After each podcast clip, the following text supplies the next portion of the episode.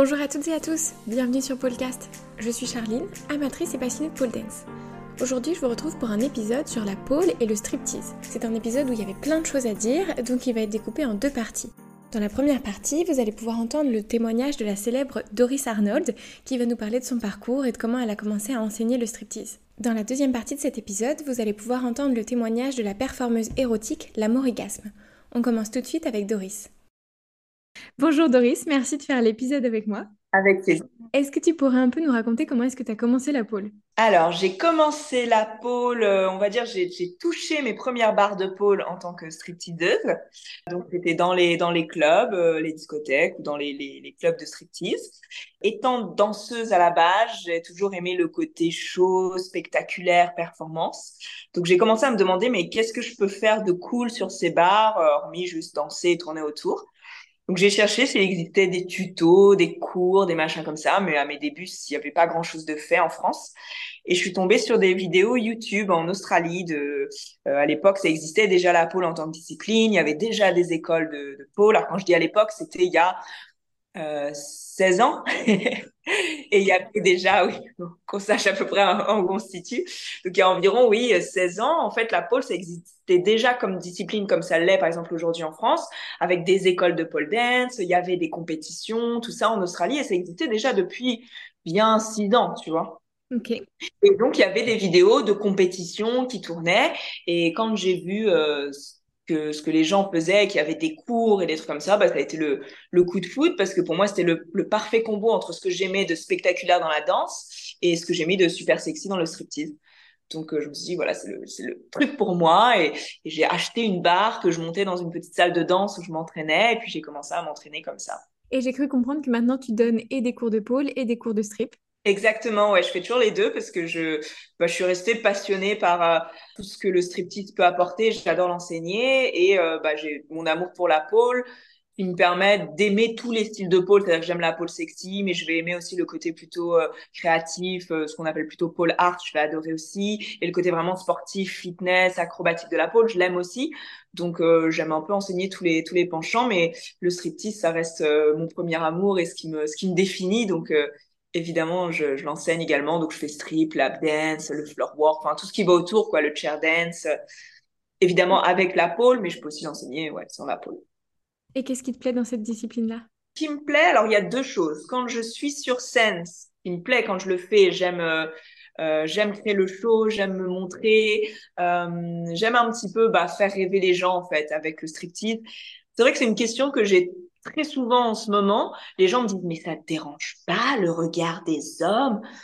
Et c'est une question que j'ai mal à comprendre parce que je l'ai jamais vécu comme ça en fait. C'est-à-dire que j'ai très rarement eu, tu sais, ce truc qu'on ressent quand tu te fais aborder dans la rue et qu'il y a un gars qui dit eh, t'es bonne. Ou là effectivement tu, tu sens que le regard tu l'aimes pas.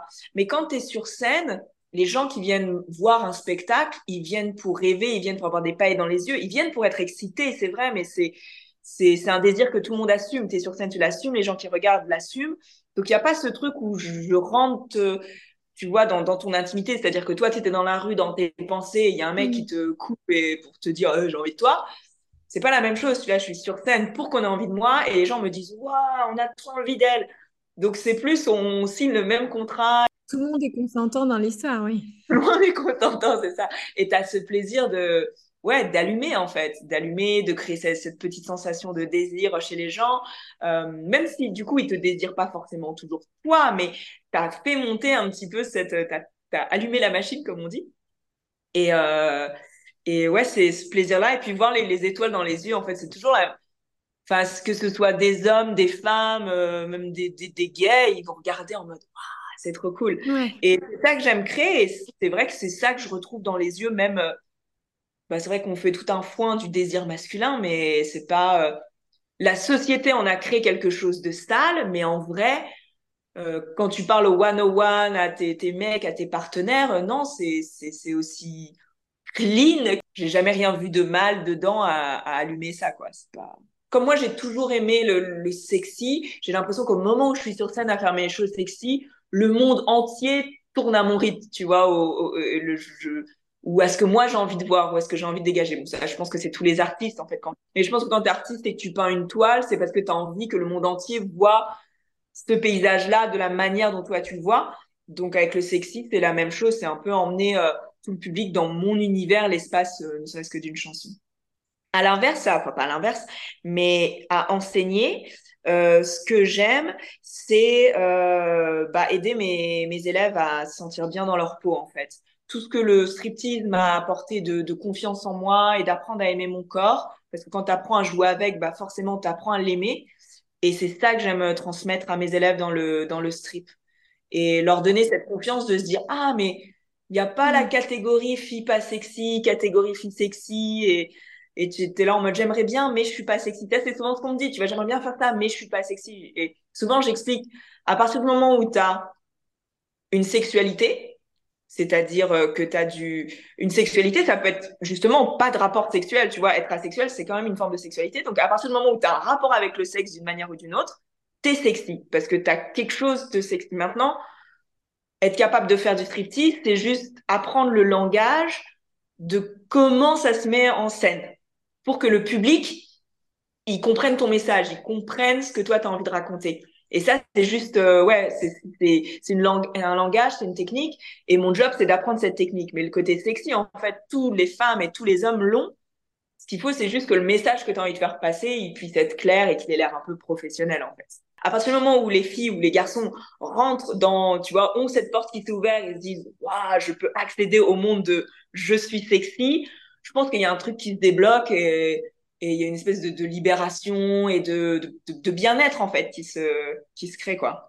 Ça doit être génial pendant tes cours de voir euh, tes élèves, hommes ou femmes, du coup, qui s'assument plus, qui s'approprient leur corps et leur sexualité. Et toi, tu assistes à ça et tu sais que bah, c'est tes petites graines qui ont permis tout ça, quoi. Ouais, totalement, ouais, totalement. Oui, il y a, y a un côté, bah, ça fait du bien à l'ego, mais c'est plus, ça me, ça me fait vraiment plaisir pour eux, quoi. Mm. C'est, parce que moi-même, je sais ce que, ça fait. Donc, euh, je suis contente qu'il y ait ça, quoi. Ouais, j'imagine. Et l'impression qu'il y a de plus en plus de pôleuses qui se défendent un peu de pratiquer un sport qui pourrait être associé au striptease quand elles disent qu'elles font de la pôle. Est-ce que tu as aussi ce sentiment alors, je l'ai eu, et encore très, vraiment très, très fort, encore plus fort que ce que tu peux connaître aujourd'hui, vraiment à mes débuts en pôle. Parce que quand la pôle a commencé à arriver en France, il y avait vraiment ces deux courants. Et euh, il n'y avait pas deux courants, en fait. Il y avait un courant de tout le monde qui voulait que la pôle, ce soit que du sport et nanana. Et il y avait moi. J'étais en mode, oh non, j'aime bien le striptease, je vais garder le côté strip. Et franchement, au début, j'ai dû me battre. C'est genre, euh, limite, on me jetait des cailloux dans ce, dans ce ah milieu-là, en mode, oh, c'est c'est à cause d'elle qu'on passe toutes pour des putes. et, et, euh, et c'est vraiment quelque chose que j'ai gardé et que j'ai continué parce que c'était mon truc et j'ai toujours eu le même discours de dire c'est une barre, elle va du sol au plafond, on fait ce qu'on veut dessus. Euh, c'est pas à moi de m'adapter aux esprits qui sont fermés. Si il euh, y a des gars, ils peuvent pas comprendre que c'est qu'une barre et qu'il y a des il y a des femmes et des hommes qui veulent l'utiliser comme un outil de fitness, d'autres qui veulent l'utiliser pour perfectionner leur sensualité, l'autre qui veulent l'utiliser pour un moyen d'expression et danser bah c'est c'est pas mon problème si ces gens ils sont un peu bêtes quoi. Je vais pas adapter arrêter de faire ce que j'aime. Parce que comme ça la pôle ça peut être représenté comme un truc euh, mm. juste euh, pas du sexy. Et euh, et puis puis c'est vrai que j'ai toujours trouvé aujourd'hui avec les histoires d'appropriation culturelle et du le fait que ça a vraiment été mis en avant que la pôle ça a été créé par les sex workers maintenant bon il y, y, a plein de gens qui sont qui, qui sont d'accord avec ce que je dis, mais au début, euh, c'était vraiment ce truc de non, c'est pas sexy.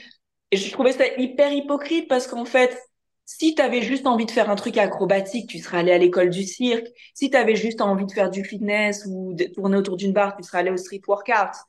Ou même si tu avais vraiment envie de cette barre et que tu n'avais pas envie de faire sexy, tu serais allé au cirque et tu aurais fait du machinois. Mm. Si le premier truc qui t'a attiré, c'est cette barre de pole dance, c'est parce qu'il y avait ce petit côté piquant, c'est parce que c'est pas juste un outil pour faire des saltos autour. C'est pas le premier truc qui t'a plu quand t'as voulu faire de la pole. Donc je trouve, j'avais toujours trouvé ça un petit peu, euh, un petit peu hypocrite. Et aujourd'hui, il y a encore un peu de ça, mais de moins en moins, je trouve quand même. D'accord. Et je pense que c'est peut-être par des gens qui sont un petit peu nouveaux et qui effectivement sont attirés par ça, mais n'assument pas trop. Donc ils vont essayer de défendre le truc juste en mode sport, sport, sport, pour pas avoir à justifier auprès de, de quelques abrutis qui mélangent tout. Je pense que c'est le, c'est ça en fait. Le, vrai problème, c'est ça, c'est qu'il y a des, il y a des abrutis où Madame Lambda va dire, euh, bah moi je fais de la pole, elle en est fière parce qu'elle voit des progrès, parce qu'elle fait des trucs de ouf, sans forcément faire du sexy, et que forcément euh, l'abruti en face va, va la regarder en mode ah ouais tu fais du lap dance toi. Non Paul tu vois. Et c'est ça qui est gênant en fait. C'est c'est cet amalgame qui est gênant pour elle parce qu'elle c'est même pas le fait de faire du lap dance qui la dérange c'est le fait que ce gars à partir du moment où elle a dit ça il a sexualisé tout le truc et il va la regarder différemment alors qu'elle bah c'était juste euh, elle est juste fière de pouvoir euh, euh, faire des, des figures de souplesse sur sa barre de pôle quoi donc c'est en ça que les gens essayent de, justifier mais j'ai toujours pensé que c'était pas le meilleur moyen. Ce qu'il faut, c'est faire en sorte que ce gros débile, il arrête de sexualiser tout et n'importe quoi, en fait. Oui. Ok. bah, merci, c'est super instructif pour moi. J'ai cru voir que tu avais participé à la tournée de Snoop Dogg. Oui. Qu'est-ce que tu as pensé de cette expérience? Bah, c'était génial. En fait, euh, bah, j'ai eu l'opportunité via euh, Nicole The Paul, qui est une poleuse aux États-Unis, qui, bah, justement, à l'époque, elle, elle était quand moi j'ai commencé, euh, elle a commencé à peu près en même temps et elle était dans tous les clips, euh, tu sais le clip Pour It Up de Rihanna, euh, mhm. Neyo, il y avait un euh, She Knows de Neyo, elle est dedans, enfin et, c'était celle qui était un peu dans tous les clips et je me souviens même en France justement ça avait fait un petit peu polémique parce que les gens étaient en mode oui mais euh, elle ponde pas beaucoup ses pieds et tu sais ils voulaient tous la pole vraiment clean et j'étais en mode non mais ça c'est le stripper style les gars où on s'en fout qu'elle pointe pas ses pieds, en fait, elle est en l'air et elle secoue ses fesses en l'air et c'est ça qui est cool. Mm. Et là, la vibe stripper style et, et je me souviens qu'à l'époque, les gens étaient en mode, mais pourquoi c'est elle? Pourquoi ils l'ont pris elle alors qu'elle pointe pas les pieds? il y avait tout ce là Ou aujourd'hui, bah, comme le stripper style, c'est un peu plus populaire, il y a, il y a de moins en moins ce genre de, de, de, de, remarques. De remarques, ouais, voilà. Mais, euh, mais c'est vrai qu'à l'époque, Jess avait fait des trucs. Donc, bref, elle, moi, je la suivais depuis des années. Et puis, j'avais bien vu qu'il y avait cette tournée qui faisait euh, déjà aux États-Unis et puis qu'elle elle bouquait, en fait, à chaque fois les artistes dessus. Et puis, euh, euh, ils ont commencé à faire la tournée en Australie et en Europe. Et il y a une élève euh, une directrice d'une autre école qui m'a tagué euh, en disant hey regarde elle fait un casting elle cherche des gens en Europe et tout. Là oh. Et bah du coup j'ai postulé sur le casting pour la date qu'il y avait à Paris. Et puis euh, puis voilà quoi. J'étais bien contente d'être prise. Et puis bah c'était ouais à Bercy donc 30 000 personnes. Et c'est que du kiff parce que bah non seulement bah moi j'adore le hip hop euh, tout le côté nana qui danse dans l'équipe de hip hop bah c'est ma vibe c'est ma passion c'est mon truc et puis, euh, et puis là, d'être sur scène. Et puis, c'était pas un truc on dit, ah, t'es prise, mais il faut que tu fasses ta choré comme ci, comme ça. Non, là, c'est en mode, hey, freestyle, go, fais. T'es prise parce qu'on aime bien ce que tu fais toi, donc euh, fais-toi. you do you. Et, euh, et donc, c'est génial, en fait, d'être. De pouvoir faire ce que tu as envie, donc c'est toujours le kiff, mais en plus dans les meilleures conditions possibles, genre par voilà le, le parrain du hip-hop euh, à Bercy. Enfin voilà quoi, c'était c'était juste le rêve. Euh, c'était vraiment que du, du pur kiff quoi. Ouais, j'imagine. Et toi, tu as fait une performance de combien de temps? Bah, en fait, on avait huit chansons sur lesquelles on devait danser. Ok. C'était par groupe de chansons. Donc, au début, on en a fait deux, euh, deux consécutives. Après, il y en avait trois consécutives. Puis après, il y avait par deux. Ouais. Et entre temps, on retournait dans les, on avait des petites, des petites tentes là en fond de scène et on tournait pour changer de tenue et puis on retournait sur le stage. Ouais. Trop bien.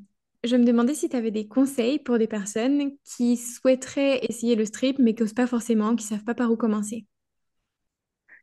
Euh, bah, si on ne sait pas par où commencer, effectivement, les cours, c'est pas mal. C'est pas mal. Et puis les cours avec moi, c'est même encore mieux.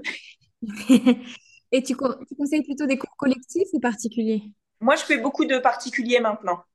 Euh, je l'ai fait en vidéo, ou je l'ai fait, j'ai, euh, je suis dans le 17e, j'ai créé mon, mon, petit studio euh, avec mes deux pôles que je peux enlever, je peux mettre un petit cerceau, on fait les, voilà, on fait les courlages, le grand miroir, tout ce qu'il faut pour pôler ou danser sexy. Et sinon, ouais, non, effectivement, prendre des cours, que ce soit euh, collectif ou privé, peu importe, mais c'est vrai que ça aide quand même à les premiers temps, quoi, à se donner une petite légitimité, à apprendre un peu les bases. Et puis si c'est un cours collectif et puis qu'on partage ça avec euh, d'autres nanas, ça aide aussi. En général, c'est une chouette communauté, donc euh, ça permet de de pouvoir. J'ai pas envie de dire le mot comparer, mais tu sais pas comparer dans le mauvais sens du terme, de pouvoir comparer, de se dire euh, parce que souvent on est là en mode oh je suis pas assez sexy, je suis pas assez ceci, je suis pas, je suis trop ronde, je suis trop maigre. Et en fait de voir que dans un cours de striptease il y a tout âge, toute morphologie et que chacune essaye de son mieux et puis de voir que en fait au final bah, tout le monde à sa manière va être hyper sexy et hyper belle. Et ça permet de se dire, ah, mais du coup, je peux faire avec ce que j'ai parce que Dans la salle, tout le monde fait avec ce qu'elle a et ça rend bien. Donc, sur moi, ça rend bien. Il n'y a que des personnes normales dans la salle. Il y a peu que des bombasses atomiques qui peuvent se permettre de faire ça. Euh. Exactement. Et souvent, on se rend compte que justement, la bombasse atomique, quand elle est, euh, tu vois, posée dans le vestiaire, machin, elle n'a pas forcément l'air d'une bombasse atomique. C'est que le moment où elle commence à danser, à bouger et qu'elle commence à, à, dégager quelque chose, à raconter une histoire, là, elle a l'air hyper sexy. Et tu te dis, ah, mais en fait, euh, sexy, c'est pas telle ligne, tel corps, c'est c'est c'est la technique en fait, c'est ce que c'est mouvement. Donc euh, ouais, à chaque fois j'utilise mon mon même slogan, sexy is not a shape, it's an attitude. Et avec mon accent français, c'est parfait. Mais euh, j'utilise toujours ça parce que c'est c'est vrai quoi. C'est le sexy, c'est pas ta morphologie, c'est vraiment ce que tu vas dégager euh, en dansant et c'est l'histoire que tu racontes en fait, ce qui est sexy. Donc ouais, pour celles qui veulent démarrer, les, les cours c'est pas mal c'est en trouvant évidemment un des cours où on est bien, on sent safe, bien encadré. Après, euh, se lancer aussi, c'est un bon truc. Si on a un petit peu pas froid aux yeux, même si on ne se sent pas forcément légitime, mais se dire allez, c'est quoi ce soir, je vais passer un casting dans un club de strip, qu'on soit prise ou pas prise, mais il n'y a rien de comparable à cette première expérience et à ce petit point de stress qu'on va avoir, mais en même temps c'est un peu excitant et de se dire allez, je me lance, je, je, je je saute dans le bain, advienne que pourra, tu vois, je suis prise, je suis pas prise. Au pire, on fera des retours, ou moi-même, j'aurai mes propres retours sur comment j'ai vécu l'expérience, et puis ça va faire progresser. Donc, euh, c'est vrai que se lancer, euh, c'est pas mal. Et puis, aller beaucoup, euh, voir des shows de striptease, aller en club de strip, euh, s'inspirer un peu de ce qui se fait, tâter l'ambiance, ça, ça enrichit beaucoup. Il faut toujours tipser quand on va en club de strip, ou payer des dents, Sophie, d'accord? Ok, c'est noté. Important. Ouais, ça marche. Bah, écoute, on a fait le tour de toutes les questions que moi j'avais. Est-ce qu'il y a des choses que tu voudrais ajouter, des sujets qu'on n'a pas abordés qui te semblent importants? Non, si on, si on faisait le parallèle entre la pole et le strip ou le sexy, je pense que j'ai un peu, euh, un peu tout dit. Je te remercie beaucoup. Bah, merci à toi. Voilà, c'est tout pour la première partie de cet épisode. Si vous voulez continuer à en apprendre plus sur la pole et le striptease, je vous invite à écouter la deuxième partie que je fais avec la morigasme, où on évoque le slut shaming et l'appropriation culturelle. Si vous avez une question, une remarque ou que vous souhaitez participer à un prochain épisode, vous pouvez me contacter via Facebook, Instagram ou par mail. Toutes les informations sont dans la description. Belle journée à vous